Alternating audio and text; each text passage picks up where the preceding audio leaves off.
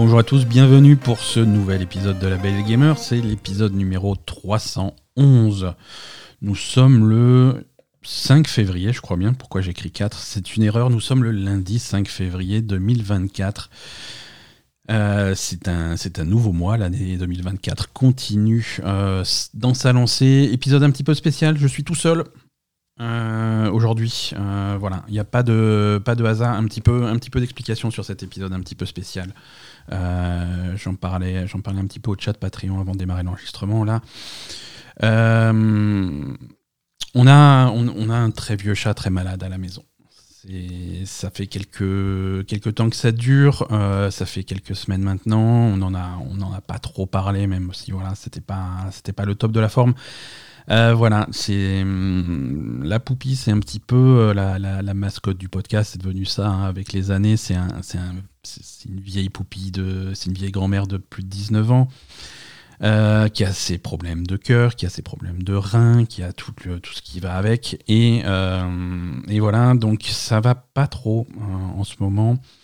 Elle a dû avoir une intervention chirurgicale cette semaine. Elle, est restée hospitalisée pendant 4 jours. On l'a récupérée. on vient de la récupérer. Elle est convalescente. Elle est pas bien.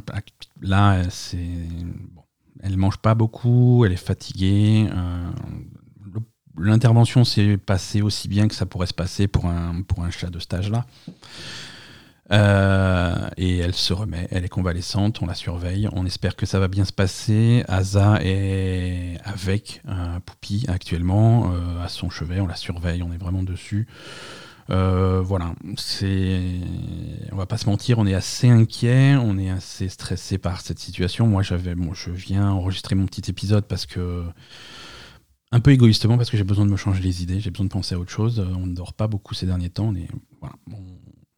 C'est une situation un peu compliquée. Euh, voilà, je vous explique ça en début d'épisode en toute transparence. Euh, et, on va essayer de faire, on va essayer de parler jeux vidéo pendant un petit peu plus d'une heure ensemble pour, pour genre, sans changer les idées, pardon, et parce qu'il y a plein de choses qui se passent dans, dans le monde du jeu vidéo et, et on va essayer de se concentrer là-dessus pendant un petit moment. Ça va, ça va le faire. Euh, ah le, allez, on va faire la petite intro, on va faire un épisode plus ou moins normal avant de commencer. Qu'est-ce qui se passe ici, ma chère Asa, habituellement Et moi-même, Ben, on est là pour tous les lundis pour vous raconter tout ce qui se passe d'intéressant dans le monde des jeux vidéo. Ça veut dire une analyse de l'actu brûlante, des tests pointus des dernières sorties et un décryptage précis des rumeurs les plus incroyables. Le podcast est dispo partout où les gens normaux écoutent des podcasts. On stream également de temps en temps sur Twitch et on se balade sur les derniers réseaux sociaux à la mode. Mais surtout, vous pouvez nous retrouver euh, tous les deux et tout le reste de la communauté de ce podcast sur notre serveur Discord. Si vous aimez nous retrouver chaque lundi, vous pouvez nous laisser un commentaire 5 étoiles sur votre plateforme de podcast préférée et vous pouvez même nous soutenir sur Patreon.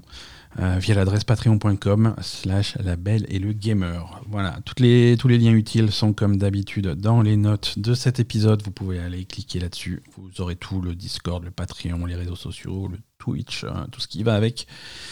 Euh, et c'est, on est, on est le 4 février, je l'ai dit tout à l'heure, c'est le premier épisode du mois. Et pour chaque premier épisode du mois, on prend un petit peu de temps. Chaque mois, on prend un peu de temps pour remercier chaque membre de la communauté qui soutient le podcast sur Patreon. La Belle et Gamer a mis en place un Patreon qui vous permet de nous aider à continuer à produire ces épisodes chaque semaine. Le Patreon, celui, le Patreon qu'on a mis en place, c'est un palier unique de 4 euros par mois, ce qui fait en gros 1 euro par épisode. Euh, cet argent sert à entretenir notre matériel d'enregistrement euh, et couvrir les frais d'hébergement de ce podcast. Euh, et ça nous aide à consacrer davantage de temps pour vous préparer les meilleurs épisodes possibles. En contrepartie, euh, en participant au Patreon, vous avez accès à un canal secret sur notre serveur Discord où vous pouvez gagner régulièrement des cadeaux et vous pouvez également assister chaque semaine à l'enregistrement de l'épisode en direct.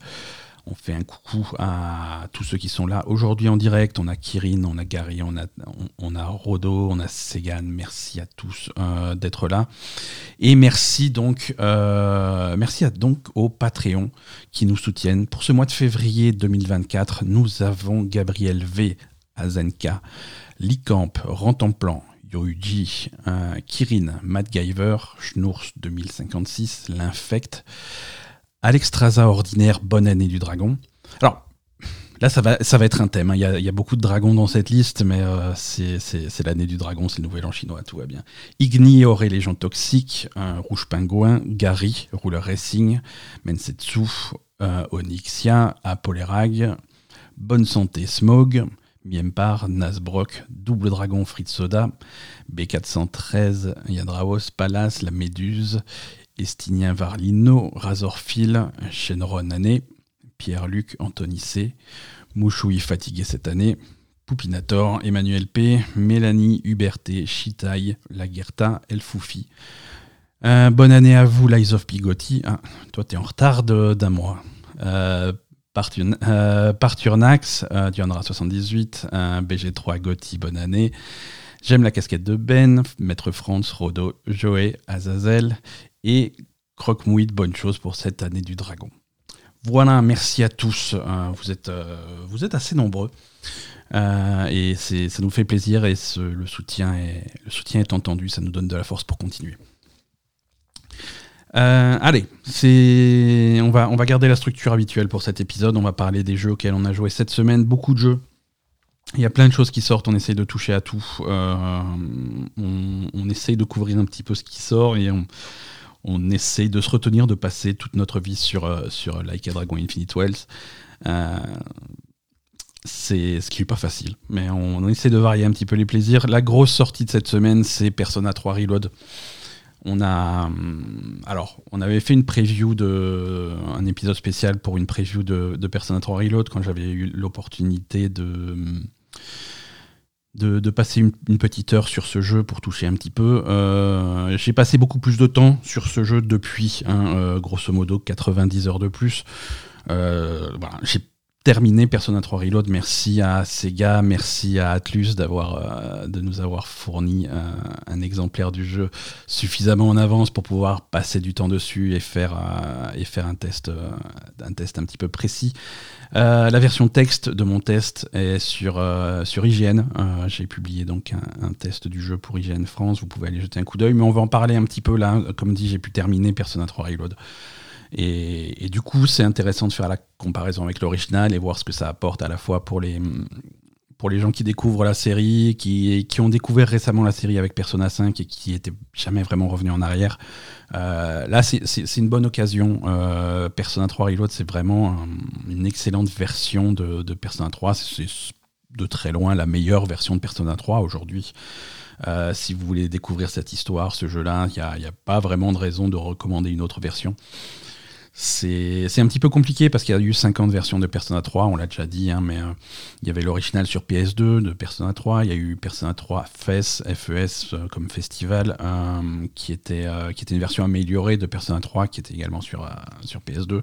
Et ensuite, il y a eu une version portable, Persona 3 portable, sur la PSP. Chaque version apportait un petit peu des améliorations en plus, des scènes en plus, il y a un épilogue qui est intéressant, il y a... dans, la version euh, portable, il y a la possibilité de choisir un personnage féminin euh, avec tout ce que ça implique, euh, avec la possibilité, avec ce personnage féminin, d'avoir des liens sociaux un petit peu différents. Voilà, il y a des choses qui sont récupérées dans Persona 3 Reload, dans ce remake. Euh, des choses qui sont ignorées, il des choses qui sont adaptées. C'est un, un petit peu un gros mélange. On peut pas dire que cette version de Persona 3 Reload soit une version complète. Il n'y a pas tout. hein. Euh, Il y a ce, ce fameux épilogue euh, n'y est pas. Donc ça, c'est c'est un petit peu manquant. C'est alors va savoir si c'est gênant parce qu'on va on va pas se mentir hein, en étant un petit peu euh, un, petit peu objectif, cet épilogue était particulièrement chiant et n'apportait, à part un petit peu de scénario intéressant au niveau gameplay, ça apportait rien à Persona 3, donc c'est pas vraiment quelque chose qui, manque. Euh, protagoniste féminin aussi, ce choix de personnage au début, euh, ça c'est dommage de ne pas l'avoir parce que ça aurait donné un petit peu euh, un petit côté un petit peu plus ouvert à Persona 3. euh, donc c'est dommage que ça y ait pas, je regrette un petit peu. Euh, Il y, a, uniquement le, personnage masculin, mais après il y a d'autres choses. En fait, si, vous voulez, dans, Persona 3 à l'origine, euh, il y avait un certain nombre de, de, liens sociaux. On va, parler des, mécaniques du jeu dans pas longtemps, mais il y avait pas mal de liens sociaux qu'on pouvait faire avec le personnage masculin et d'autres qu'on pouvait faire avec le personnage féminin. Par exemple, tous les membres du groupe, euh, tu, peux, créer des liens, passer du temps, euh, traîner avec tes potes avec le personnage masculin, tu peux traîner avec les personnages féminins du groupe et pas trop avec les personnages masculins. Et vice versa avec le personnage quand tu jouais le personnage féminin. Ça, c'était dans Persona 3 portable. Là, c'est pareil, il n'y a pas vraiment de lien social défini avec les personnages, personnages masculins du, groupe mais c'est introduit dans, Reload, c'est introduit différemment. Tu vois, ces scènes-là, ces, développements de personnages, c'est quand même introduit par d'autres mécaniques qui n'existaient pas avant, qui sont vraiment euh, nouvelles dans Persona 3 Reload. Donc le contenu, euh, le contenu n'est pas vraiment perdu. Euh, donc ça, ça, rattrape un petit peu. Hein. Persona, Persona 3, ça a été vraiment le premier jeu qui a mis en place les les, mécaniques de Persona moderne, entre guillemets, c'est-à-dire ce, mélange entre euh, cette histoire où tu vas jouer un lycéen, qui généralement qui arrive dans, une nouvelle ville, dans un nouveau lycée, il va lui arriver des trucs un peu foufou. Euh, et en particulier, il va y avoir euh, son quotidien normal de lycéen que tu vas faire jour après jour. Le, jeu, il le jeu indique quel jour on est. Ça commence au mois d'avril, qui est la rentrée scolaire japonaise tu commences au lycée, tu fais ta journée, jour après, voilà, on est lundi 4 avril, et il se passe tel truc, tel truc, tel truc, tu vois. Euh, et, tu vas choisir comment tu vas passer, ton temps, passer ta journée. Tu, peux, euh, tu peux aller traîner en ville, aller au restaurant, aller dans les boutiques, euh, ce genre de choses. Tu peux décider de passer du temps avec, avec, tes potes ou alors avec le, club d'athlétisme du lycée, par exemple. Ou, ou avec un bonhomme bizarre que tu as rencontré dans la rue, mais avec qui tu t'es lié d'amitié. Donc tu, choisis vraiment comment tu vas, tu vas passer ton temps. Tu peux tout simplement décider d'aller à la bibliothèque ou chez toi pour réviser parce qu'il faut monter ta stat de, de, savoir, sachant qu'il y a les examens qui vont arriver dans, dans, pas très longtemps, donc il faut réviser tes examens. Euh, donc ça, ce côté social, le temps, comment tu vas consacrer ton temps, euh, c'est le, cœur de, Persona. Et en parallèle, il y a tout le côté JRPG, hein, donc euh, des, combats, des trucs comme ça. Et ça, c'est le côté paranormal un petit peu de l'histoire, généralement, qui, qui, se réveille, surtout dans Persona 3, qui se réveille la nuit. Euh, et là, tu vas pouvoir, le personnage principal et les membres du groupe ont la possibilité de, de faire appel à cette entité qui est à l'intérieur d'eux-mêmes, qui représente leur personnalité, qui est leur persona, et ça va, ils vont s'en servir en combat pour se battre contre des, contre des entités démoniaques ou, bizarres. En tout cas, dans Persona 3, c'est ce qui se passe. Le scénario de Persona 3, c'est que euh, entre, il, t'explique qu'il existe ce qu'ils appellent l'heure sombre. L'heure sombre, c'est une heure qui est, qui est planquée quelque part entre minuit et le jour suivant. C'est une 25e heure à la journée. Et pendant cette heure sombre, euh, il, se passe, il se passe des choses bizarres. Il y a les ombres qui sortent euh, et qui, mettent le bordel, donc il faut les combattre. D'où elles viennent, euh, quels sont leurs buts et comment on arrive à s'en débarrasser, ça va être le cœur du scénario qu'on va pas spoiler là. Mais, mais voilà, ça, ça, bascule dans cette ambiance très, très sombre, très, très gothique. En fait, c'est Persona 3, c'est un petit peu le l'épisode le plus sombre de la série. C'est aussi le sans doute le scénario le plus intéressant de, la série Persona. C'est avec le temps, avec, au, fur, et à mesure que, l'histoire évolue, c'est un scénario qui part vraiment dans des directions assez, assez folles. Euh, et c'est vraiment intéressant à découvrir. Et donc voilà, tu vas, tu vas passer ton temps à, équilibrer tout ça, à équilibrer ta vie sociale euh, et, ce qui se passe dans la nuit avec les ombres, avec euh, cet immense donjon qui remplace, euh, qui remplace le lycée. C'est une tour immense de, plus de 250 étages que tu vas explorer au fur et à mesure de, l'aventure. Et, c'est vraiment bien fait. Ce remake est, ce, remake est vraiment excellent parce que, alors déjà graphiquement, c'est une claque. Ça va prendre le style, un petit peu la vibe euh, de, Persona 5, euh, le, même type graphique animé, euh, poussé un petit peu plus loin. Persona, Persona 5, c'était un jeu qui était calibré pour, pour la PS4, même la PS3. Il y a une version PS3 de Persona 5 qui est sortie. Là, on a quelque chose d'un petit peu plus moderne avec, avec des des personnages un petit peu plus fins, des décors un petit peu plus fins, tout en gardant euh, le, cette, euh, cette esthétique qui est, qui est assez particulière et vraiment réussie. Mais voilà, par-dessus, on va rajouter des effets, des, des, effets euh, techniques assez fous sur PC, sur console aussi. Il y a des, il y a on voit du ray tracing, des choses comme ça, des, des reflets qui sont, qui sont assez, assez fous, assez, qu'on s'attendait pas à voir sur, sur un jeu comme ça. Euh, tout le côté interface euh, a été repensé pour coller un petit peu à la vibe Persona 5.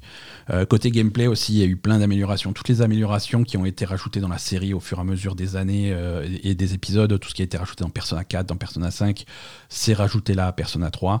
Ce qui fait que les combats, l'exploration de donjons, c'est quelque chose qui est, c'est une expérience qui est beaucoup plus fluide, qui ressemble un petit peu à, à, à Persona 5 c'est bien parce que ça va, ça va rendre l'exploration du donjon euh, central du jeu beaucoup plus, beaucoup plus fluide et un petit peu moins, moins chiante. Hein, faut dire ce qui est. C'était pas, c'était pas super passionnant à l'époque de Persona 3.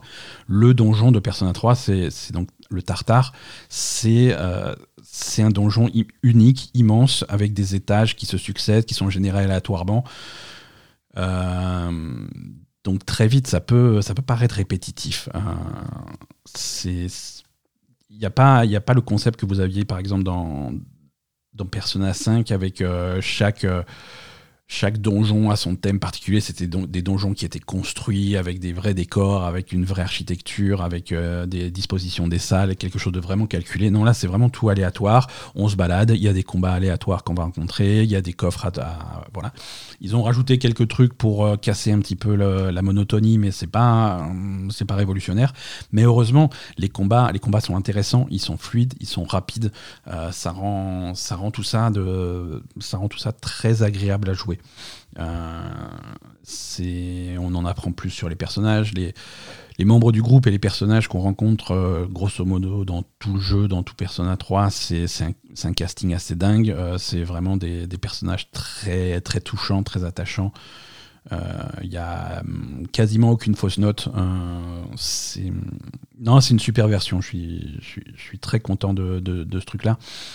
Il y a quelques ajustements qui ont été faits à l'histoire. Euh, on, garde, on garde la même histoire, hein, le, narratif c'est la même chose. Euh, il y a quelques scènes. Euh, dans l'original, l'original a 18 ans, un truc comme ça, ou 16 ans. il est très vieux. Il a été écrit il y a très longtemps. les standards n'étaient pas les mêmes, surtout au Japon. Il y avait des scènes problématiques dans, dans Persona 3. Ça a été corrigé. Euh, hum, voilà, il y a une réflexion sur euh, sur la façon de raconter des histoires à l'époque qui est pas la même aujourd'hui. Donc ça, c'est mis au goût du jour. Euh, il y a des nouvelles scènes qui sont rajoutées, comme dit. Il y avait très peu d'interaction sociale entre le personnage principal et les membres masculins du groupe.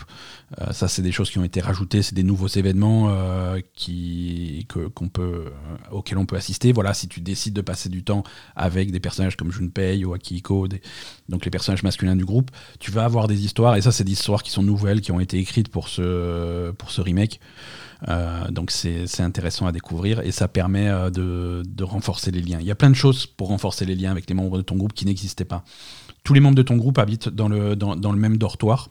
Euh, et, du coup, voilà, en soirée, ils sont tous dans ce dortoir. Et, à l'époque, il n'y avait rien à faire dans ce dortoir-là. Il y a plein de choses à, il y a plein de choses à faire. Tu peux aller proposer à, telle personne d'aller regarder un film, un DVD euh, sur la, télé, ou, d'aller faire la cuisine ensemble, ou s'occuper d'un potager. Voilà. il, y a, il, y a, des activités, et chaque activité a des conséquences euh, sur la relation que tu as avec ce personnage. Et ces conséquences-là vont déclencher des avantages que tu vas avoir en combat ou en exploration en donjon. Donc il y a vraiment toutes, les, toutes les facettes du jeu qui vont se nourrir les unes des autres et, ça équilibre euh, l'expérience de façon assez intéressante. C'est comme dit, c'est vraiment une, version, euh, une version assez très réussie, très réussie de Persona 3. C'est un grand jeu. Euh, c'est un grand jeu qui avait, qui, avait, vieilli et tous les fans de Persona qui sont arrivés un petit peu sur le tard avec Persona 4 et surtout avec la, vague de nouveaux, de nouveaux joueurs qui sont arrivés avec Persona 5, vous allez pouvoir découvrir ce jeu. Il faut pas passer à côté. Hein. C'est un c'est un JRPG majeur, pas seulement de, de, l'année 2024, mais, euh, mais voilà, c'est un JRPG qui a apporté beaucoup de choses au genre. Euh, et c'est intéressant de revenir aux sources de ce truc-là et, à faire. Et comme dit, l'histoire, le jeu il se termine. Euh, alors, j'ai passé plus de 80 heures dessus, comme je vous ai dit. j'ai pris mon temps. j'ai vraiment, vraiment pris mon, temps, mais il faut, faut compter 70 heures pour faire l'histoire principale, pour faire le jeu. c'est un morceau, c'est massif, mais c'est vraiment c'est vraiment immanquable selon moi. C'est un monument du jeu vidéo et c'est un monument qui est aujourd'hui dans sa meilleure version. Donc il n'y a, vraiment aucun, aucune raison de passer à côté. Si vous avez une Xbox, un abonnement Game Pass euh, ou même un PC avec un abonnement Game Pass, eh ben, il, est, il fait partie du catalogue. Euh, sinon, il est également disponible sur, euh, sur PlayStation. Ne, ne, passez pas à côté. Voilà pour Persona 3 Reload. On va avancer un petit peu parce qu'il y a d'autres jeux auxquels, auxquels on a pu jouer cette semaine. Euh, Tekken 8 est sorti euh, la semaine dernière techniquement, mais on n'a pas eu le temps de, mettre les mains dessus euh, suffisamment tôt. dans un genre complètement différent. là aussi, on va, on va remercier Bandai Namco de nous avoir fourni un exemplaire de Tekken 8. pour, pour pouvoir le tester, c'est. Alors, je tourne en rond parce qu'à chaque fois qu'il y a un nouveau jeu qui sort, je dis qu'il est excellent, mais c'est vraiment c'est la période qui veut ça. Euh, Tekken 8, c'est encore, c'est encore une fois un jeu vraiment excellent. C'est assez dingue ce qu'ils ont fait. Ils reviennent de loin parce que euh, voilà. Tekken, c'était un petit peu une série qui était. Euh, alors, c'est un avis personnel, mais je crois qu'il est partagé par, par, par, un petit peu de monde. C'est une série qui était un petit peu sur, sur une voie descendante. Tekken 7 n'avait pas avait pas franchement euh, motivé tout le monde. Euh, là, avec euh, avec Tekken 8, on est de retour à quelque chose de, de, qualité. Et c'est un jeu, c'est marrant, c'est un jeu qui est, qui l'ambiance, tu sens qu'ils ont confiance en, ont confiance en eux, ils savent qu'ils ont fait un bon jeu. Et tu as une espèce d'aura qui, qui entoure tous les aspects de ce jeu qui est, qui est assez marrant. Euh, l'histoire, alors il y a plein de modes de jeu euh, et c'est très à la mode dans les jeux de baston actuellement. Hein. Euh, on a vu ça avec Street Fighter, avec Mortal Kombat. Voilà, il faut bien étoffer ton jeu de baston, avoir du contenu pour que ça soit quelque chose qui soit intéressant. Il y a un mode histoire qui est, qui est, qui est vraiment bien mis en, mis en, scène. Alors, je suis pas un spécialiste de l'histoire de Tekken, ça me paraît, ça me paraît fou j'ai pas suivi tous les épisodes. Je sais qu'il y a des gens qui se jettent dans des volcans, mais euh, voilà, il y a des gens qui ont du sang de démon. Et, c'est ce qu'on voit à peu près dans, dans, cette histoire-là. Euh, mais c'est des combats qui sont une succession de combats qui sont assez bien mis en scène avec, euh, avec des dialogues, avec des même en plein combat. Euh, et c'est un scénario qui, qui, qui fait très. C'est marrant qu'il fait très Dragon Ball parce que tu as, tu as un méchant qui arrive et euh, pour bien indiquer à tout le monde qu'il était méchant, il organise un tournoi euh, pour défier tout le monde et prouver que c'est lui le plus fort. Et ça fait très, ça très vieux, vieux arc de, de Dragon Ball Z. Mais, mais, voilà. Si vous voulez vraiment vous, vous y intéresser, il y a, y a, un récapitulatif, hein. il y a des vieilles cinématiques, il y a des, il y, a, il y a un genre de mode galerie qui reprend euh, les grandes lignes des histoires précédentes. Euh, donc ça, c'est complètement possible. Mais en tout cas, le mode histoire est vraiment bien, bien réalisé. Euh, voilà, ça permet de suivre une histoire en enchaînant des combats. On joue, joue pas toujours le même personnage, donc ça, ça varie un petit peu les choses. c'est plutôt cool. Voilà. À côté de ce mode combat, il y a un mode un genre de mode quête avec un avatar qui est, qui est rigolo aussi, euh, sur, un ton, euh, sur un ton complètement différent. Euh, c'est tu, tu, tu, vas créer un petit avatar qui va avoir et, là c'est une histoire complètement différente alors là aussi ça rappelle un petit peu le mode histoire de, de, de Street Fighter par exemple Street Fighter 6 tu vas voir un petit avatar et son, son histoire, c'est qu'il va se balader de salle d'arcade en salle d'arcade pour affronter d'autres joueurs à, sur ce nouveau jeu à la mode, Tekken 8, qui est sorti dans leur salle d'arcade. Euh, et, et, du coup, c'est marrant, c'est une succession de combats, et, mais c'est construit de façon à t'apprendre un petit peu les bases du jeu. Donc ça, si pour les débutants de, Tekken et de jeux de baston en général, c'est pas mal parce que les premiers combats, les premiers chapitres de cette, de cette, histoire vont vraiment se concentrer sur les bases du combat, sur les parades, sur les combos, sur les trucs. Et, ça permet de progresser comme ça. Donc là aussi, c'est une bonne façon d'apprendre à jouer. Il y a plein de façons d'apprendre à jouer à Tekken en fait dans ce jeu. Donc c'est vraiment un jeu qui, que je trouve qui est, qui est très bienveillant et bien ouvert pour les, pour les débutants ou alors ceux qui n'étaient pas là depuis longtemps. Euh, il y, a, y a un mode de commande euh, plus ou moins combat automatique euh, qui est ça aussi c'est à la mode dans les jeux de baston et ça marche bien. Au lieu de, te forcer à apprendre des combos et des trucs comme ça, c'est tu as ça modifie les touches parce que Tekken, la construction de Tekken, c'est surtout les, les, quatre touches. Il y a quatre touches qui représentent les quatre membres. Hein. Tu as la touche point gauche, point droit, pied gauche, pied droit. Mais tu peux basculer sur ce nouveau mode de commande qui fait, voilà, si tu bourrines le bouton, la, croix ou le triangle, tu vas faire des combos automatiques ou des coups spéciaux automatiques. Euh, et, ça va faire. Alors, bien entendu, c'est pas c'est pas idéal dans un contexte de, compétition ou de tournoi, mais voilà, pour jouer avec les copains et pour tout de suite avoir des combats qui ressemblent à quelque chose et qui sont impressionnants avec des coups spéciaux euh, spectaculaires qui partent dans tous les sens, bah, c'est plaisant. Euh, c'est vraiment pas mal. t'as un autre mode, là ça va être un mode histoire avec, avec chaque personnage, tu vas pouvoir choisir les, tous les personnages et faire une petite histoire avec chacun d'eux. Il y en a beaucoup des personnages. Hein. Le roster est assez, assez dingue. Ça n'a rien à voir avec Street Fighter ou Mortal Kombat. Il y a beaucoup, beaucoup, beaucoup, beaucoup plus de monde. Euh, et donc, tu, on peut choisir tous ces personnages et faire. Euh, faire une petite alors c'est pas pas les mêmes enjeux que le mode histoire tu vois ça va plus être des espèces d'anecdotes dans la vie de ces personnages euh, mais c'est marrant c'est marrant c'est des scènes qui sont, qui sont pas mal.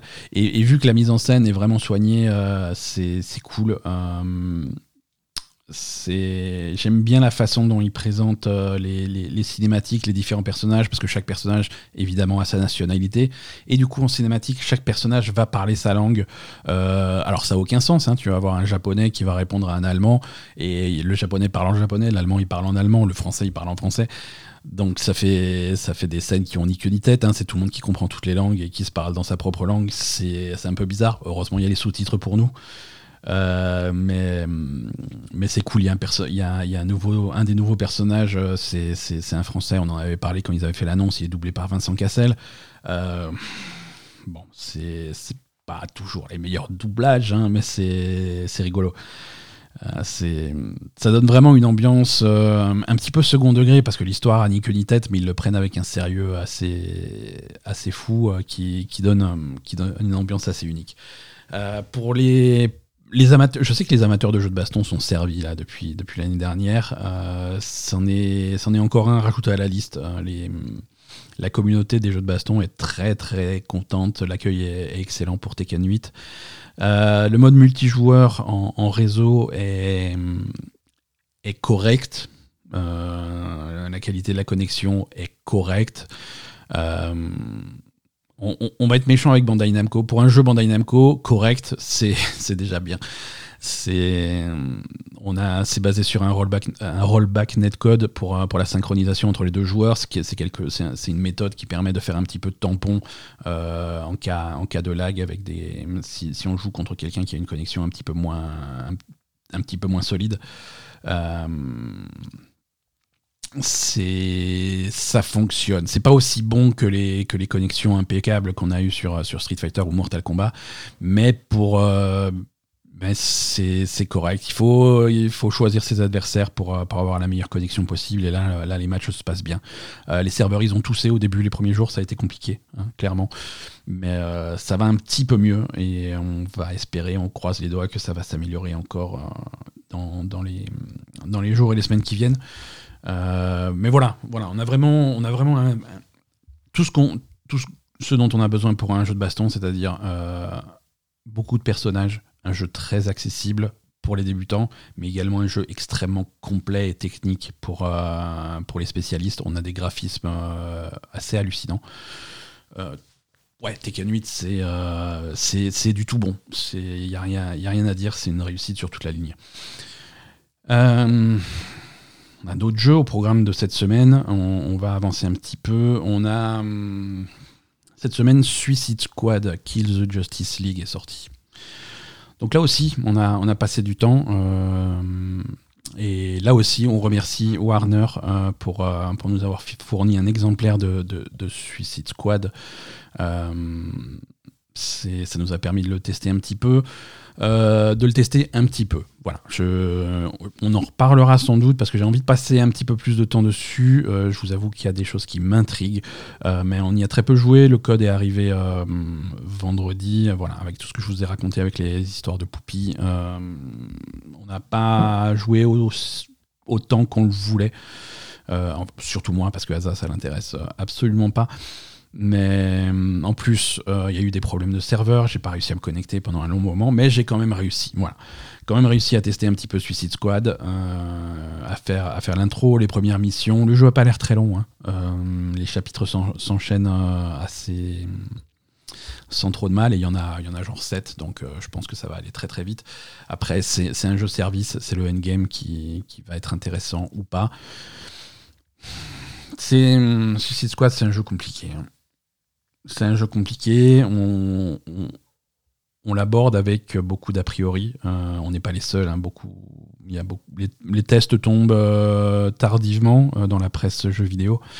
parce que les testeurs n'ont pas, eu, pas eu accès au jeu en avance, donc ils ont découvert le jeu en même temps que tous les joueurs. Euh, donc on va refaire un petit peu les choses dans l'ordre. Le jeu était, était disponible en début de semaine euh, pour les gens qui avaient une grosse édition de luxe euh, qui donnait trois jours de early access. Ces trois jours de early access ont été un cauchemar. Il n'y a rien qui fonctionnait, les serveurs étaient morts tout le temps. Le premier jour, le jeu était tellement... le, jeu était tellement... Il y avait tellement de problèmes que... Le problème le plus grave, c'est que quand tu te connectais au jeu pour la première fois, le jeu avait décidé que tu avais fini le jeu, tu avais les crédits de fin et tout débloqué. Donc c'était pas, pas super excitant, quoi. Donc ça, c'est un, un, bug qu'ils ont corrigé rapidement. Mais voilà, les, serveurs étaient pas trop accessibles. Et quand tu as payé 100 balles pour une édition, spécialement pour y jouer trois jours plus tôt, si ces trois jours ça marche pas, eh ben, je, comprends, je comprends que tu l'es mauvaise. Euh, Suicide Squad, pour le contexte, euh, c'est donc le nouveau jeu de, de, Rocksteady. Euh, Rocksteady, c'est un, studio qui s'est fait connaître par la trilogie Batman Arkham. Euh, Arkham Asylum, Arkham City et Arkham Knight, euh, les trois, trois très grands jeux Batman. Euh, c'est des jeux qui ont, qui ont redéfini le genre, qui ont redéfini la façon de, jouer un super-héros dans un jeu vidéo, de, de, se battre avec un super-héros dans un jeu vidéo. Il y a des choses que il y a des choses que Batman, euh, que Arkham a inventé, qu'on retrouve dans la plupart des, jeux de super-héros. Euh, Spider-Man reprend beaucoup de choses hein, de, Batman. Euh, ce, style de combat corps à corps, vraiment contre des groupes d'ennemis, très, très poignants, très péchus, très, vraiment, vraiment des combats de contact. C'est ça, c'est des choses qu'on doit vraiment à Arkham. Euh, donc voilà, quand, on a appris que 7 euh, ans plus 9 ans après, euh, après Arkham Knight, euh, ils arrivent avec Suicide Squad Kills the Justice League, un jeu très différent de ce qu'ils faisaient. Hein. Là, on est, on est dans le même univers, c'est le même univers que Arkham, mais on joue donc ce qu'ils appellent la Suicide Squad. Hein. Vous avez vu les films, vous connaissez peut-être les, les comics, euh, c'est des méchants de l'univers de Batman et de, DC Comics en général. Euh, à qui on donne une chance de rédemption en participant à une mission complètement euh, suicidaire, d'où le nom de, leur équipe. et là, la mission suicidaire en particulier, c'est surtout que les, les super-héros de la Justice League sont devenus fous et il va falloir s'en débarrasser. Les super-héros étant Superman, Batman, Flash et Wonder Woman. Je, crois que c'est ça, j'en oublie pas, je crois qu'ils sont quatre aussi. Bref. Euh, voilà, des méchants qu'il va falloir, euh, va falloir gérer. Euh, et c'est ce qu'on appelle donc de, façon moderne un jeu service, c'est-à-dire qu'on a un scénario, une campagne de base très courte, mais l'idée ça va être euh, des activités euh, quotidiennes, hebdomadaires, euh, qui se renouvellent à, farmer quotidiennement, comme avec des saisons qui s'enchaînent, avec, avec ce genre de choses, avec des battle pass à te vendre, avec plein de choses à te vendre à, l'arrivée. donc très différent de ce qu'ils faisaient. Et c'est et, les fans forcément ils sont ils sont déçus à l'arrivée. Ils sont déçus pas forcément parce que parce que le jeu à l'arrivée est mauvais mais parce que le jeu arrivé c'est pas le jeu qu'ils attendaient de la part d'un studio comme Rocksteady ça, c'est la base. Là où ça se complique, c'est quand le jeu à l'arrivée, euh, en plus de ne pas être le jeu que les fans attendaient, si le jeu est pas bon, là on va, on va s'embourber dans quelque chose de plus, de plus problématique, tu vois, d'un peu moins pardonnable. Et, il s'avère que Suicide Squad, c'est pas, c'est pas un bon jeu. je vais aujourd'hui, je vais pas dire que c'est un mauvais jeu, mais c'est pas non plus un bon jeu. On est quelque part entre les deux. Euh, il y a des aspects qui sont tout à fait, euh, tout à fait sympas et tout à fait corrects. Il y en a d'autres qui sont plus problématiques. On a des problèmes. Alors, on l'a dit tout à l'heure, on a des problèmes techniques. Hein. Ce qui s'est passé avec les serveurs et les premiers jours, c'est de, c'est pas normal. Ça frôle l'amateurisme. Euh, c'est pour un jeu de cette envergure, c'est c'est assez dingue. le jeu en lui-même, donc on, vous avez le choix entre, entre les un des quatre personnages de ce, Suicide Squad. Euh, avec euh, il y, a Captain Boomerang qui est un Australien bizarre. Il y a King Shark qui est un requin. Euh, Deadshot, le, sniper, et, Harley Quinn qu'on connaît bien. vous pouvez jouer avec des copains, ça se joue à 4, il n'y a, a, aucun problème, chacun choisit un personnage et vous jouez en coopératif à 4 pour faire des successions de missions qui sont pour l'instant pas forcément euh, passionnante d'un point de vue objectif. Il y a des il y a des environnements très très vastes, hein, euh, donc du coup on force les personnages à avoir énormément de mobilité. Ce qui est bizarre parce que c'est des personnages qui sont pas forcément connus pour leur mobilité, mais c'est pas grave, on va essayer de faire un jeu vidéo quand même. Euh, donc du coup, Harley Quinn se retrouve avec, avec des grappins bizarres pour se balancer un petit peu à la Spider-Man, mais sans jamais avoir la flexibilité euh, et, le, plaisir de jeu qu'on a dans Spider-Man, par exemple. Euh, King Shark, on a décidé qu'il allait sauter haut, comme ça c'est pratique, il peut aller sur les toits des immeubles sans trop de problèmes. Euh, Deadshot, il a un jetpack. Voilà. C'est des inventions qui ont l'air. ont, On a l'impression que ça a été forcé sur ces personnages-là pour leur donner la mobilité qu'ils veulent pour leur gameplay. puisque c'est un gameplay, comme dit, sur des ça se joue sur des, dans des pâtés de maison très vastes. Tu vas sauter sur le toit des immeubles, d'un immeuble à l'autre pour, euh, tuer tous les méchants et finir ta mission. Pas, pas grand chose de passionnant. Euh, la mobilité est pas. En à premier, de premier abord est pas agréable. Euh, les personnages sont difficiles à avoir en main. Tu as du mal à vraiment les contrôler, à faire ce que tu veux. d'un point de vue mobilité. Moi, j'ai trouvé que la mobilité était au moins demande du temps à s'habituer. Et, je ne suis pas encore habitué.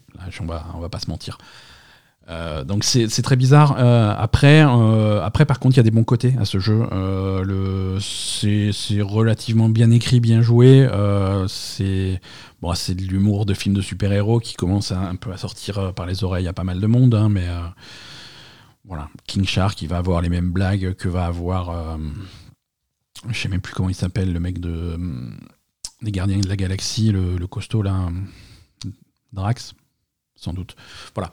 C'est le, même genre d'humour, tu vois, on lui parle, mais il est très premier degré, euh, il comprend rien, mais voilà, il est pas, il pas méchant. Euh, on, va, on va retrouver euh, Harley Quinn aussi, va reprendre bah, la Harley Quinn qui avait s'inspire beaucoup de, du travail qu'a fait Margot Robbie sur Harley Quinn, qui est vraiment excellent. les doublages sont bons, à la fois en français et en anglais, donc donc ouais, il y a une mise en scène qui est, il y a une mise en scène qui est plutôt bonne, euh, des scènes cinématiques qui sont plutôt cool. C'est, par moments, c'est vraiment spectaculaire. Euh, il y a des bons côtés, mais euh, mais voilà, le gameplay, la boucle de gameplay, est, j'ai l'impression qu'elle est jamais vraiment fun. Et, si on essaie de faire un jeu qui va qui va tenter de de garder l'intérêt des joueurs pendant des mois et des mois parce que c'est un jeu service, parce qu'on va rajouter du contenu. Là, il y a le Joker qui arrive bientôt. Voilà, ils vont rajouter des trucs euh, au fil des semaines, au fil des mois, au fil des saisons. Et, pour, pour espérer garder, euh, capter l'intérêt des joueurs et qui reste longtemps, euh, il, faut, il faut un jeu qui soit fun à jouer, que tu, tu, aimes passer du temps dessus à faire, à faire ces missions-là. Et là, de, de ce que je vois, c'est pas vraiment c'est pas vraiment réussi. Ça, ça me rappelle. J'ai des flashbacks de jeux comme Anthem, euh, comme, euh, comme les Avengers, qui. Voilà, c'est une histoire qu'on a déjà entendue 50 fois dans le jeu vidéo et qui se répète. Donc c'est une surprise pour personne. Euh, encore une fois, le jeu, le jeu est pas mauvais. Il y a, y, a, y a, des bribes de qualité qui sont là, clairement, mais qui sont, qui sont un petit peu décevantes. Euh, voilà, on va passer un petit peu de temps sur Suicide Squad. Il y a peut-être quelque chose derrière. Il faut que je, je, me répète, j'ai pas énormément joué. On a, on a eu accès au jeu assez tard. Donc à, voir dans les jours qui viennent. on c'est bien qu'Azo soit pas là, on va pouvoir parler de, de, jeux de survie. On a joué à Unshrouded. Euh, c'est la mode les jeux de survie en ce moment. Euh, évidemment, Palworld, on va en parler des scores de Palworld, mais il continue à faire, parler de lui. Euh, Unshrouded, ça c'est en early access, c'est dispo sur PC, sur Steam, et c'est également un jeu de survie. Euh, là aussi, j'ai pas passé énormément de temps sur Unshrouded parce qu'il y a beaucoup de jeux qui sortent, parce que les, heures sont limitées dans la journée. Et, encore une fois, on a une période un petit peu compliquée, mais de ce que j'ai vu, euh, de ce que j'ai vu, je, reviens un petit peu sur mon discours que j'ai eu la, semaine dernière sur Palworld.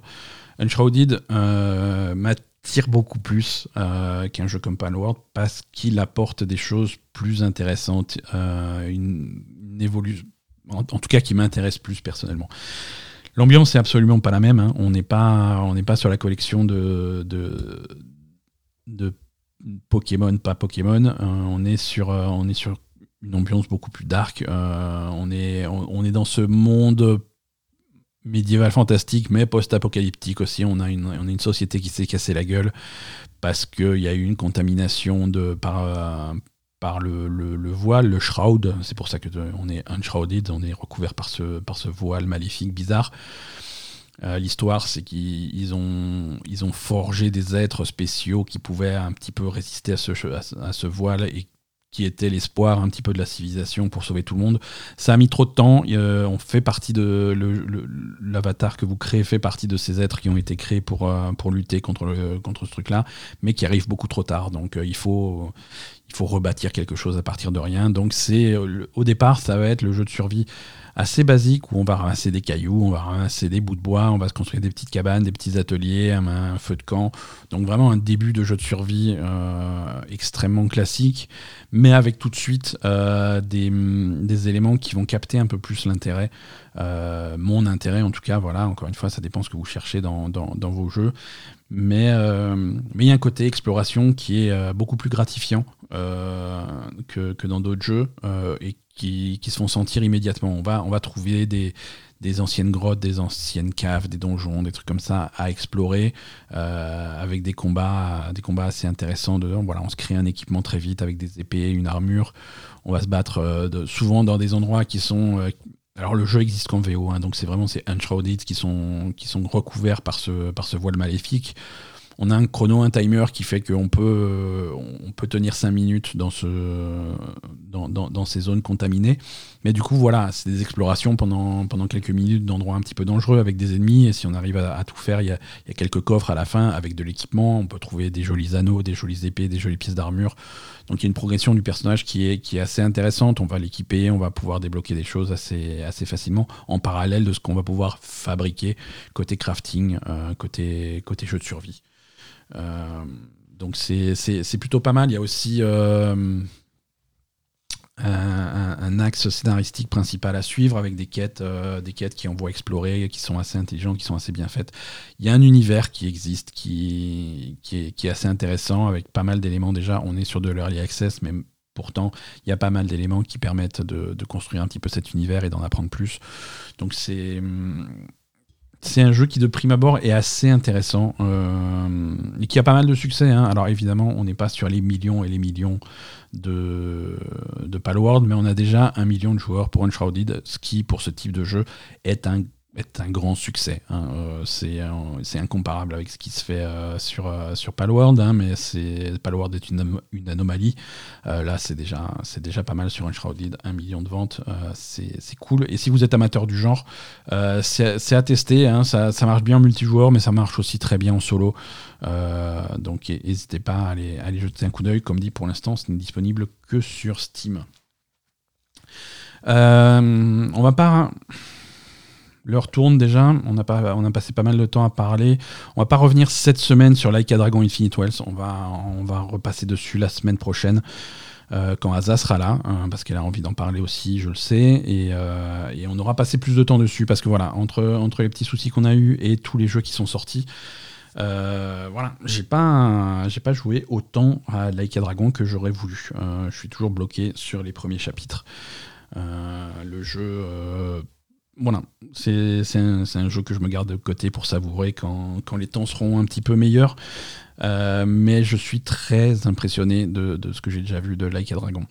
Euh, et là aussi, c'est un succès, Like a Dragon. Eux aussi, ils ont dépassé le million de ventes sur la première semaine. C'est le plus gros lancement d'un jeu Like a Dragon de la série euh, sur Steam. Il, casse, le jeu casse tous ses propres records la réception critique est vraiment excellente. Donc euh, voilà, je pense qu'on a un avenir euh, radieux pour euh, Infinite Wells et on aura l'occasion d'en reparler dans les semaines qui viennent avec Asa et quand on aura exploré un petit peu plus Honolulu, qui a l'air d'être de prime abord un endroit pourri. Hein. Je ne sais pas pourquoi tout le monde va en vacances là-bas, mais il n'y a, que des, gens bizarres et de la violence et de la mafia et des yakuza. Et ça donne pas une super image de Hawaï.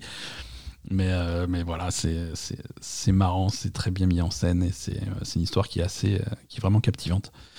On va passer à l'actualité. On a quelques news pour vous tous. J'ai noté tout ça, voyons voir.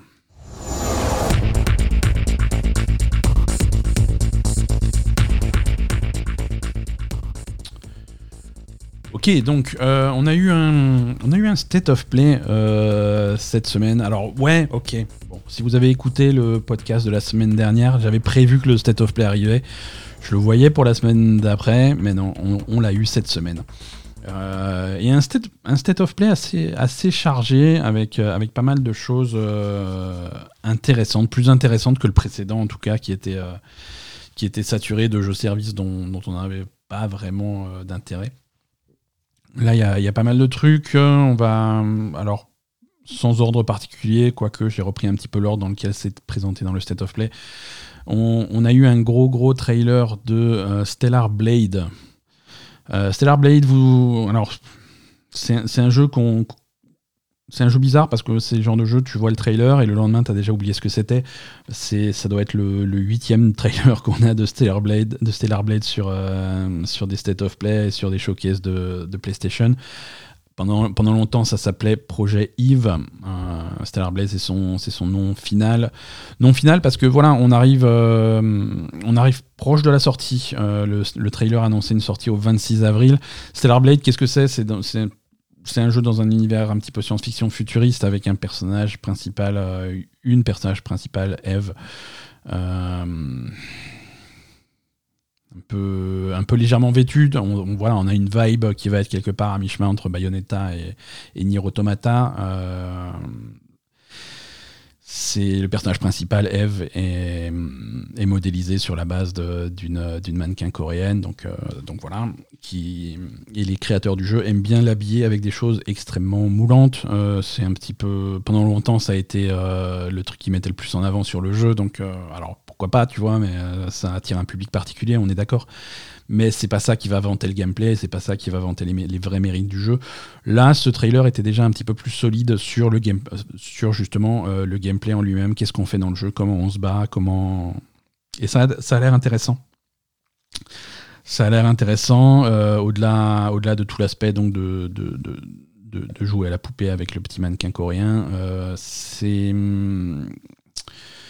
hum, le, jeu a l'air sympa, les, combats ont l'air euh, vraiment dynamiques. Encore une fois, ça rappelle, un petit peu du Nier Automata ou, du Bayonetta d'un point de vue action. C'est très rapide, c'est très spectaculaire.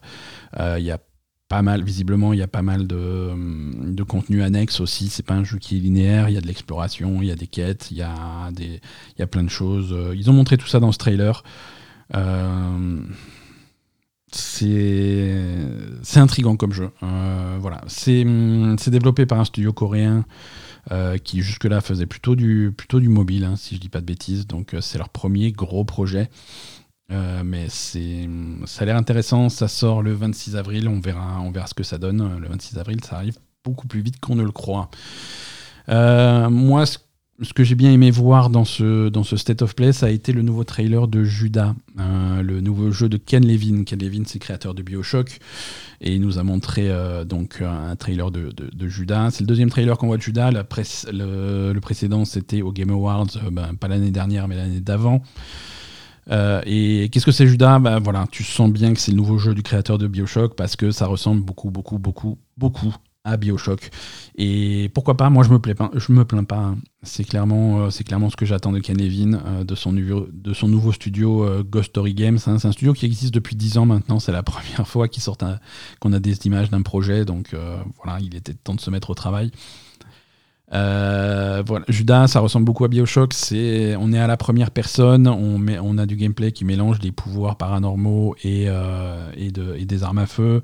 On a une ambiance très, euh, très marquée qui, rappelle vraiment Bioshock. Hein.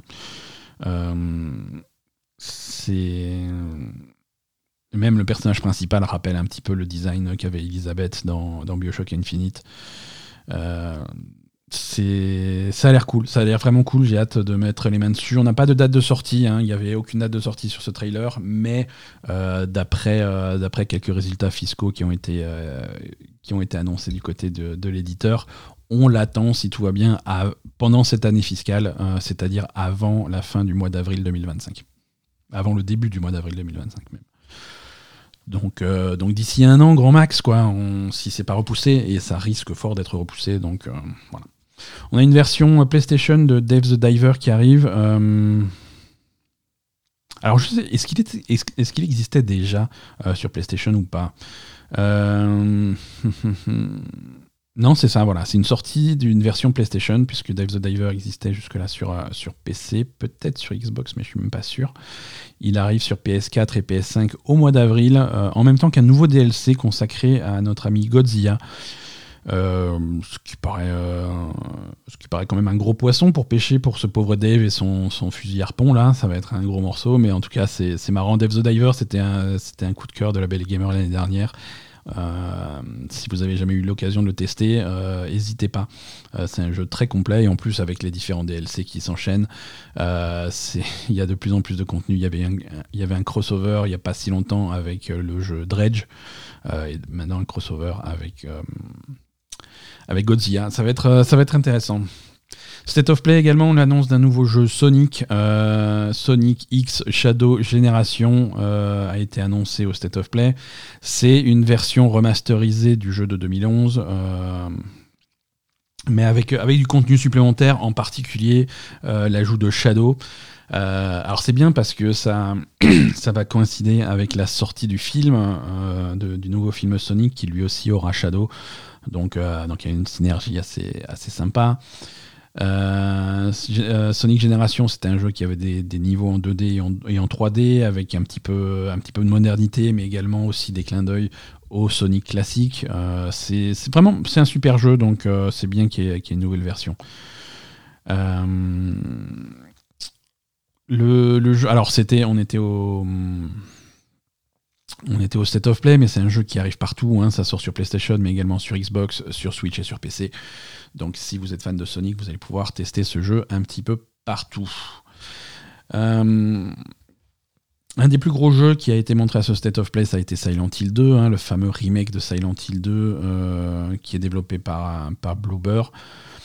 Donc on a eu un, trailer qui s'est focalisé un petit peu sur les combats euh, de Silent Hill 2, c'est un choix intéressant. C'est pas comme ça que j'aurais présenté Silent Hill 2. C'est pas forcément les combats qui sont, qui sont au cœur du truc, mais euh, pourquoi pas. Euh, surtout que le trailer a rien montré de vraiment impressionnant. Hein. C'est voilà, ça se concentre sur, je cite, des combats améliorés et modernisés. Ça avait pas l'air foufou. Euh, ce qu'ils ont montré, c'était pas forcément très joli, c'était pas forcément très dynamique.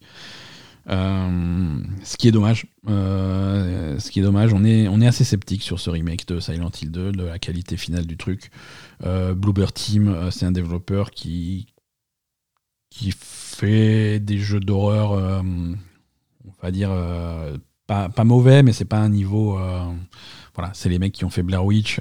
c'est c'est sympa, tu vois, mais c'est pas, pas le genre de jeu qui, qui révolutionne le genre. Alors, les choisir eux pour faire un remake d'un monument comme Silent Hill 2, c'est un petit peu bizarre.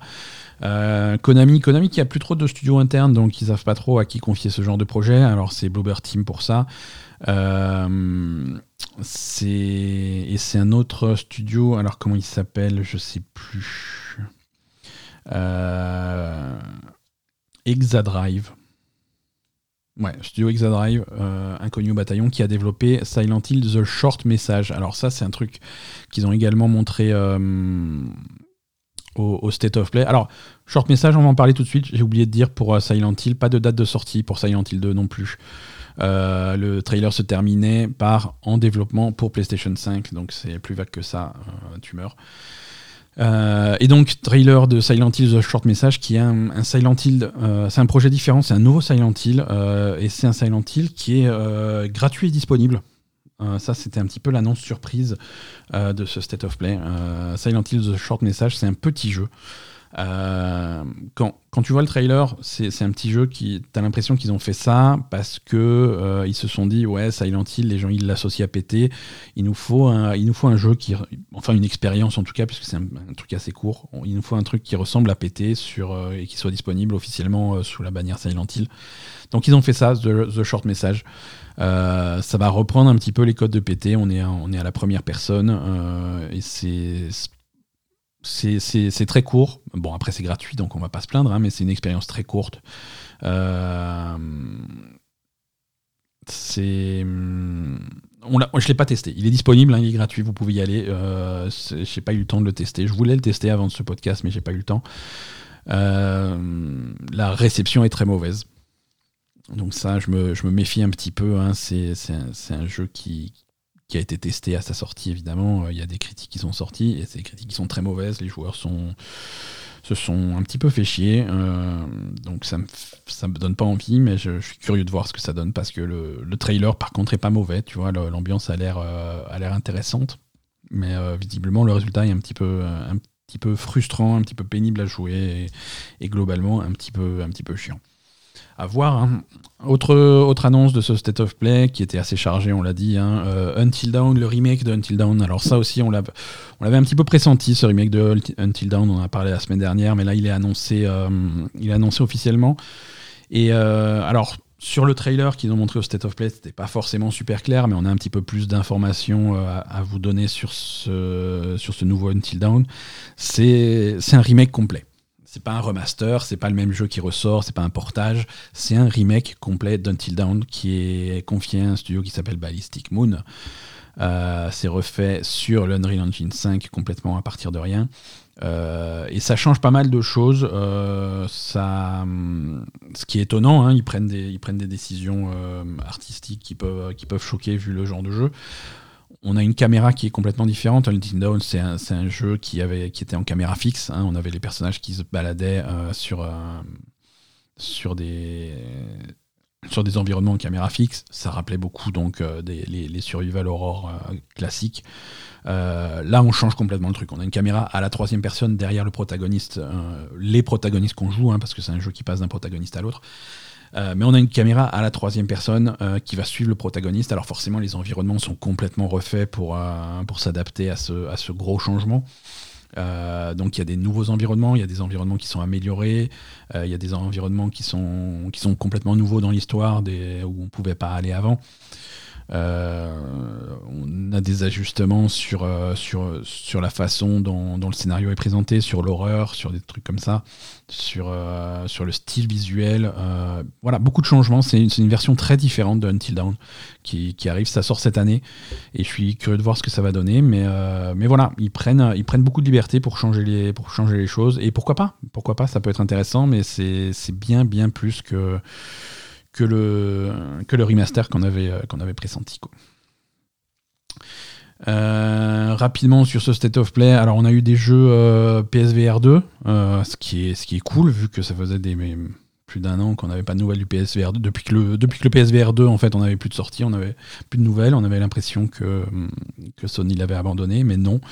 Là, on a un nouveau jeu Metro, de la série Metro, hein, Metro 2033, qui, est prévu, qui va sortir sur PSVR 2. Le studio responsable euh, rassure immédiatement les fans en disant il n'y a pas que ça, on a un nouveau vrai métro euh, qui est également en développement et dont on, parlera dans le futur. Mais voilà, là on a, on a ça s'appelle Metro Awakening et ça sera exclusivement sur PSVR 2. Euh, on a eu des images de, de Zenless Zone 0. Euh, Zenless Zone Zero, qu'est-ce que c'est? C'est le nouveau jeu de MiHoYo, le développeur de Genshin Impact et de Honkai Star Rail. Donc là aussi, il y a les yeux d'Asa qui se sont illuminés. ça, a l'air très cool. voilà, on savait que c'est l'ambiance est décrite par eux-mêmes comme urban fantasy action RPG. Donc ouais, c'est c'est de l'action, c'est RPG action. On n'est pas sur du tour par tour comme dans Honkai Star Rail, on est sur de l'action. Et, euh, voilà, dans un style un petit peu euh, voilà, fantastique, urbain, comme ils le disent. Euh, c'est une assez bonne description, c'est une ambiance qui a l'air vraiment cool. C'est un jeu qu'on a déjà vu, hein. on savait qu'il arrivait, on savait qu'il était prévu pour mobile, pour PC et pour console. sans plus de précision, bah, la précision elle est là, maintenant il est annoncé pour PlayStation 5. sans, sans aucune surprise. Euh, il y avait une bêta fermée de Zenless Zone 0 euh, en novembre passé et le jeu devrait sortir en version complète euh, en quelque part en 2024, sans doute dans pas super longtemps. On, verra. Et le gros morceau de ce State of Play, c'était bien entendu un très très très gros trailer de Death Stranding 2. Alors c'est les trailers de Hideo Kojima, hein, je crois qu'il fait 12 minutes, un truc comme ça le trailer, il il en finissait pas. Euh, Death Stranding 2, donc son nom officiel complet, c'est Death Stranding 2 On the Beach, euh, comme on le suspectait. Euh, c'est un trailer qui, qui n'a aucun sens dans le bon sens du terme. c'est du Death Stranding, clairement. On comprend rien à ce qui se passe. mais ça a l'air très bizarre, ça a l'air surréaliste. Euh, il y a pas mal de nouveaux éléments qui ont l'air euh, qui ont l'air cool. On a vu des nouveaux personnages. On savait que que, que, que, l'actrice Elle Fanning était rajoutée au casting. On l'a vu dans le jeu. Euh, on, a vu aussi. alors c'est marrant. A, on voit hum, il y a un personnage du du jeu qui est joué par par George Miller. on ne sait pas ce qu'il vient, ce vient faire là. Hein. George Miller, c'est le, c'est un réalisateur connu, c'est le réalisateur de, de, Mad Max euh, en, particulier. Euh, voilà, qui prête son, son, apparence à un personnage du jeu, comme il y avait eu euh, Guillermo del Toro par exemple dans le premier Death Stranding. Donc là, c'est toujours cette, cette fixation de Hideo Kojima sur, sur Hollywood et ses potes hollywoodiens. Donc il a, il a mis George Miller dans son jeu, il est content. Il y a effectivement, bien entendu, Norman Reedus. On a qui, reprend son rôle, euh, Léa Seydoux qui reprend son rôle également, qui sont qui sont qu'on voit beaucoup dans ce trailer-là. Encore une fois, trailer très bizarre. Il y a eu à un moment donné, il y a une marionnette qui parle que tu vas emmener avec toi et qui va faire, qui va euh, qui l'attache. Alors au début, c'est marrant parce qu'il y a, alors je sais pas si c'est un clin d'œil volontaire, mais moi je l'ai pris pour un clin d'œil volontaire. La, marionnette qui parle, Norman Reedus au début, il veut l'attacher dans son dos au niveau de son cul, euh, exactement comme dans God of War, et la marionnette se plaint. Donc voilà, c'est assez marrant. Euh, non, ça a l'air euh, fou, ça a l'air complètement fou, mais encore une fois fou dans le bon sens du terme. C'est ce qu'on attend de, de, Death Stranding 2 et de Hideo Kojima. Euh, et c'est pas tout. Hideo Kojima a également annoncé son projet suivant. Alors il est plein de projets Hideo Kojima, c'est bien, mais en combien de temps il va les livrer, je sais pas.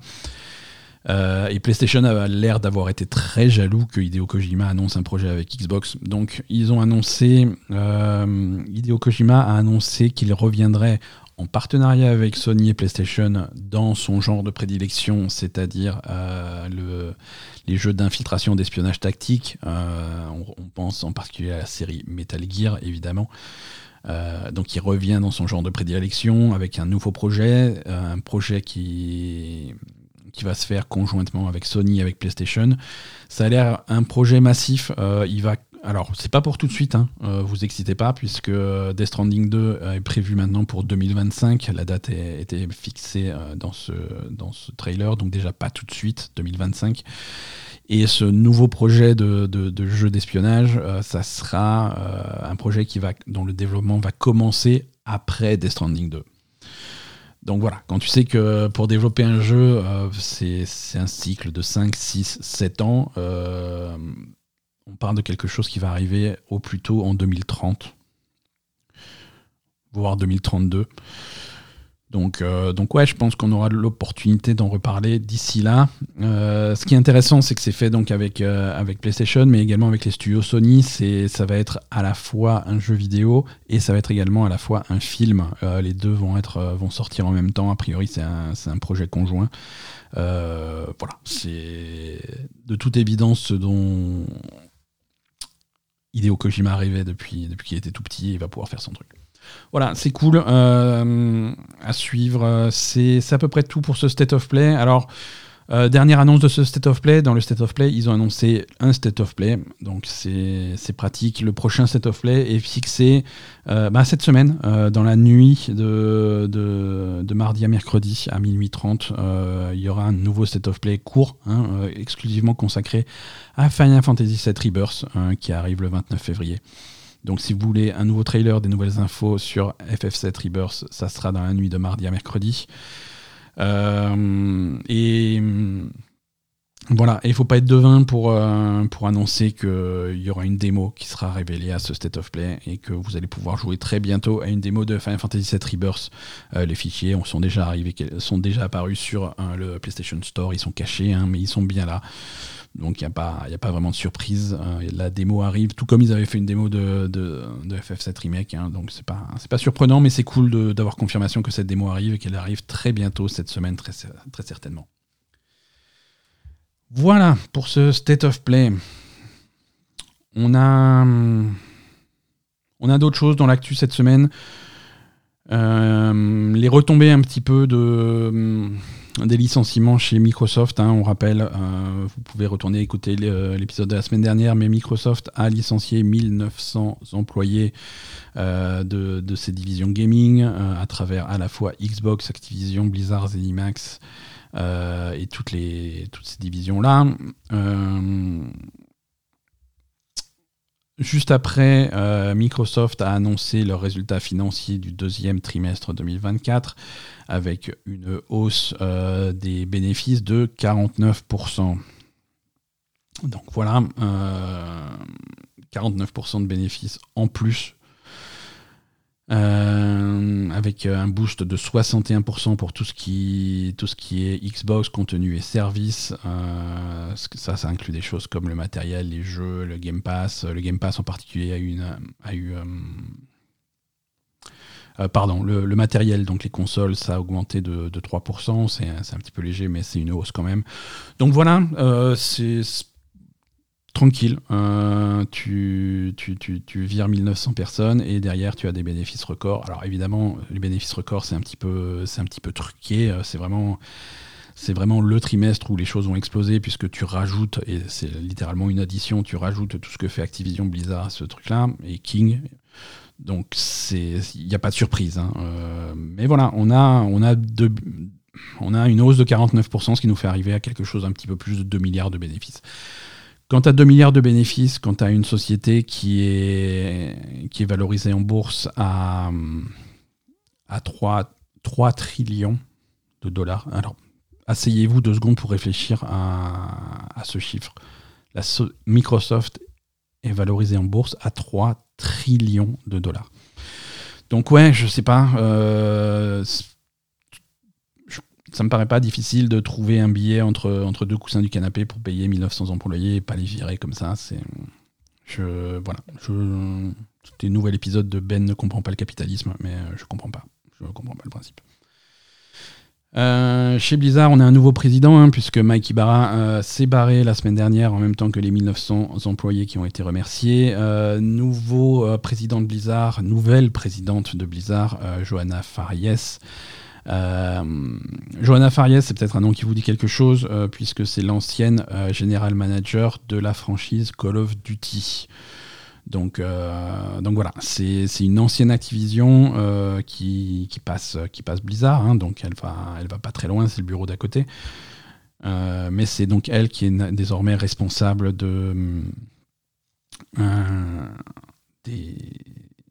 du studio du Blizzard. Hein, sachant que voilà, le, Blizzard répond directement ensuite à Microsoft. Il n'y a plus cette, euh, cette hiérarchie de Blizzard qui était sous Activision. Blizzard et Activision sont euh, au niveau hiérarchique au même niveau sous, les studios Microsoft. donc, donc Johanna Fariès ne répond pas à, Activision, il, répond directement à l'équipe de Xbox. Voilà, on va voir ce que ça va donner.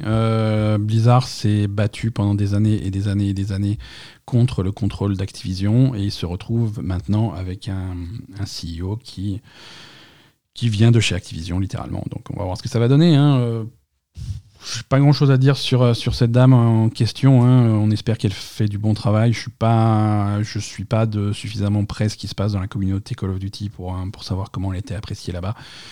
Euh, Call of Duty en tant que franchise, c'est un petit peu casse-gueule en ce moment. Ils font des choix un petit peu bizarres.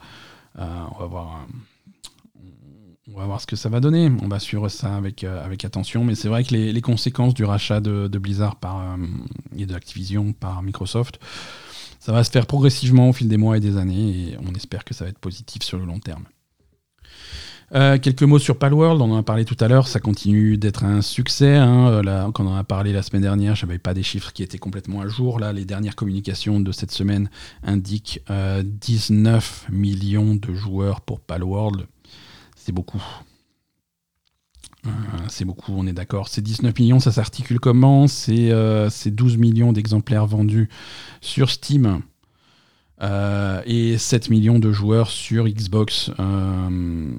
Alors 7 millions de joueurs sur Xbox, c'est en grande partie le Game Pass. Hein. Palworld est le plus gros lancement de jeu Game Pass pour, un, pour, un, pour un jeu d'éditeur tiers sur, sur le service. Donc, euh, donc voilà, c'est un jeu qui continue à, battre les records et, les joueurs ont l'air plutôt contents de, de, ce qui se passe. Donc euh, on, leur souhaite euh, des, heures et des heures de bonheur sur Palworld. Et, et on va voir comment le jeu, comment le jeu évolue. En tout cas, en tout cas voilà, c'est clairement un succès. Hein. Succès également, donc on en a parlé un petit peu plus tôt, mais un million de ventes pour Like a Dragon Infinite Wells. c'est c'est plutôt cool. Euh, ça va très très vite, hein, puisque le, le, prédécesseur Yakuza Like a Dragon hein, euh, avait vendu 1,8 euh, million d'exemplaires au total en décembre 2023. C'est pas énorme. C'est pas énorme. Hein, c'est. Et donc voilà, 1,8 million pour euh, Yakuza Like Dragon au total en décembre 2023. Là, en une semaine, Infinite Wells a déjà fait 1 million. Euh, donc euh, le jeu est en bonne trajectoire pour exploser les records de la franchise. Donc c'est une très bonne nouvelle. Et comme dit, le jeu a l'air, plutôt cool. Donc ça va bien se passer. Rappelez-vous, il y a quelques mois, on a parlé de, la fermeture du studio Volition euh, Volition, rappelez-vous, leur dernier projet, c'était Sensro, hein, c'est le développeur de, de, Sensro, mais c'est un très très vieux développeur euh, qui, avait bossé sur des trucs comme Red Faction avant de faire euh, Sensro. le reboot de Sensro a été alors une catastrophe en termes de vente. Hein. Après, en termes de jeu, je l'ai trouvé un petit peu moyen, mais pas non plus catastrophique. Euh, le studio a été fermé par Embracer. Euh, les développeurs du studio Volition se sont rassemblés pour créer une nouvelle entité. Ils sont restés tous ensemble, donc ça c'est des gens qui sont unis, ça fait plaisir. Euh, ils ont donc Shapeshifter Games, ça s'appelle, nouveau studio s'appelle Shapeshifter Games, et ils, ils travaillent pour l'instant, leur premier projet, c'est du soutien de développement pour Microsoft, pour le le, RPG, c'est un, RPG steampunk dont on avait déjà vu un, trailer qui s'appelle Clockwork Revolution. Euh, qui a l'air très sympa. Donc, euh, voilà, c'est Clockwork Revolution, c'est le nouveau projet de InXile, euh, les développeurs de Westland. et là, donc, ils sont en soutien sur le développement de ce jeu. Donc, c'est bien de voir qu'il y a quand même des, des gens qui retombent sur leurs pieds après des expériences comme ça. Et, on va voir ce que ça donne. Hein. On a ça avait l'air très cool, Clockwork Revolution. J'ai hâte d'en voir un petit peu plus, mais le, trailer était très intrigant. Encore une fois, dans une vibe qui rappelle, euh, un petit peu Bioshock, euh, avec, une ambiance steampunk qui a l'air très cool. Bonne nouvelle pour les peureux dont je fais partie. Euh, Alan Wake 2, il y a une mise à jour qui est sortie pour Alan Wake 2 qui, euh, qui limite un petit peu les côtés effrayants du jeu, en particulier ce qu'ils appellent les jumpscares. Hein. C'est les jumpscares, c'est quand ils te font un flash avec une tête de sorcière qui te gueule, dessus. Euh, c'est un petit peu cheap, hein, on est d'accord. Alan Wake 2 s'en sert beaucoup. Euh, il y a des gens qui, il y a des gens qui supportent pas ça au point de pas jouer au jeu et c'est dommage de passer à côté d'Alan Wake 2 à cause de ça. Il y a un patch qui est sorti qui réduit complètement. Euh, qui, en fait, ça, ça permet de de régler un petit peu l'intensité de ces jumpscares avec euh, pour faire des choses un petit peu moins un petit peu moins effrayantes, un petit peu moins choquantes, qui te gueulent un petit peu moins à la gueule.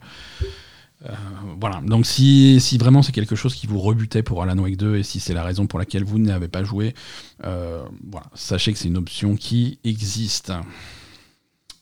Allez, dernière, dernière news de la semaine, et c'est une news importante, hein, on, va, on va faire ça de, de façon tout à fait tout à fait. Euh, comme vous le savez, il y a un nouveau jeu de baston dans l'univers de Dragon Ball qui, est en train d'être développé chez Bandai Namco, euh, Dragon Ball Sparking Zero.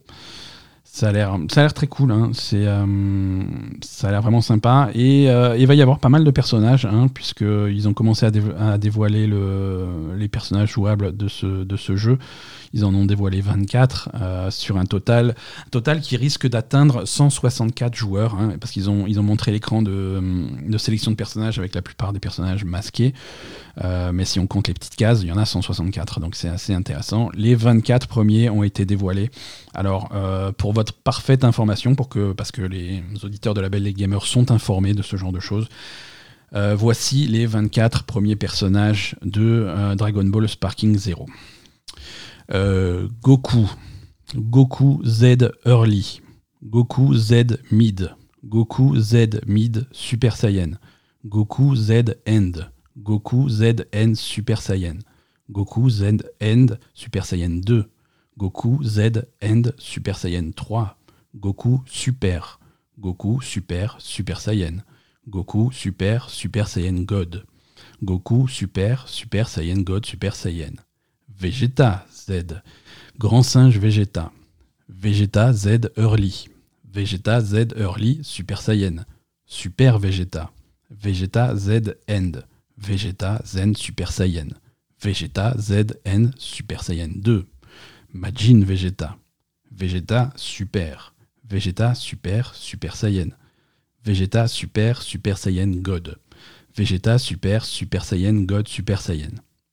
Voilà, les 24 premiers personnages. J'espère que votre personnage préféré fait partie de ces, de ces 24.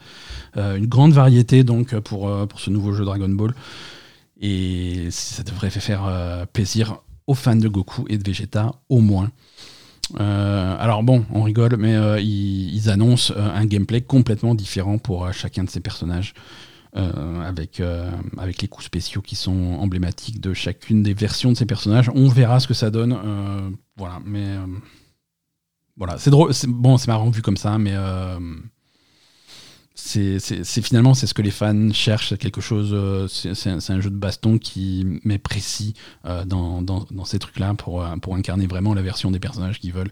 Et, voilà, avec 164 versions de personnages différentes, je pense qu'il y aura de quoi faire, de quoi faire ce qu'il faut.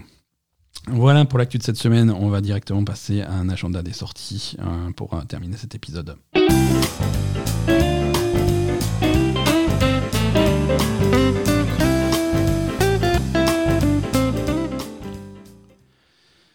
Voilà les sorties, euh, les sorties de cette semaine assez léger, hein, mais euh, sur euh, PlayStation 5 et sur PC sortira le 8 février, ça doit être jeudi, hein, si on dit pas de bêtises. Helldivers 2, donc voilà, si vous voulez mitrailler des aliens sur des planètes bizarres avec avec vos copains, Helldivers 2, c'est parfait. ça arrive bientôt.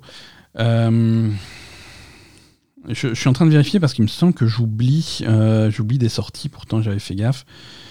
Euh, il sort quand Foam Stars? C'est pas cette semaine. Euh, je, je, google ça. parce que Foam Stars, ça a l'air cool. Mais ça aussi, c'est exclusivement sur PlayStation. Ça sera avec le. Hum, le, PlayStation Plus. Donc, euh, ouais, voilà, c'est 6 février, donc c'est genre, euh, c'est genre demain que Foamstars sort. Donc voilà, je me disais bien que j'avais oublié quelque chose. Donc cette semaine, c'est une semaine très PlayStation avec Foamstars demain mardi, euh, inclus dans votre abonnement PlayStation Plus si vous l'avez. et si vous l'avez pas, et eh ben de toute façon, vous pouvez pas jouer en multijoueur. Donc qu'est-ce que vous faites quoi? Helldivers 2 également. Et Toujours sur PlayStation, évidemment, sans doute euh, cette euh, version démo de Final Fantasy VII Rebirth qui devrait arriver euh, cette semaine peut-être même possiblement dans la nuit de mardi à mercredi. Et enfin, et ça c'est pas seulement sur PlayStation, c'est sur un, petit peu toutes les plateformes, il y a l'open beta de Sea of Thieves qui commence le 8 février si vous voulez aller jouer aux pirates et tester ce jeu dont on parle depuis des années et des années et des années. Voilà, le temps, on y est. On y est, le temps est arrivé, l'heure est arrivée. Euh, à voir. Merci Merci d'avoir suivi cet épisode. Euh, épisode un petit peu bizarre, hein, encore une fois. J'espère que, que, c'était pas trop chiant de m'écouter euh, papoter pendant une heure et 20 minutes. prochaine fois. pardon, je voilà, je suis pas concentré parce que je suis tout seul et il y a personne pour me corriger. Merci Gary sur le chat de. On parle bien sûr de la bêta de Skull and Bones et pas de Sea of Thieves. Hein. C'est évidemment Skull and Bones. Euh, j'ai même écrit Sea of Thieves sur mon papier, c'est n'importe quoi. Skull and Bones, évidemment, chez Ubisoft, qui arrive en bêta le 8 février pour une sortie la semaine suivante. Euh, allez tester Skull and Bones. Euh, si ça se trouve, c'est même, c'est même cool. Voilà, donc je reviens à la fin de mon épisode un petit peu spécial. Merci d'avoir suivi. on espère qu'on se retrouve la semaine prochaine. Euh, voilà, encore une fois, pas de promesse. On est dans une période un petit peu euh, complexe, donc je sais pas. Est-ce que est-ce qu'on sera en stream mardi soir pour le pour la Super Nintendo? Je ne sais pas non plus. Euh, on croise les doigts, on va faire au mieux. Et de toute façon, on vous tient au courant sur le serveur Discord. N'hésitez pas à venir nous faire un coucou. et moi, je vous dis à la prochaine. Bye bye.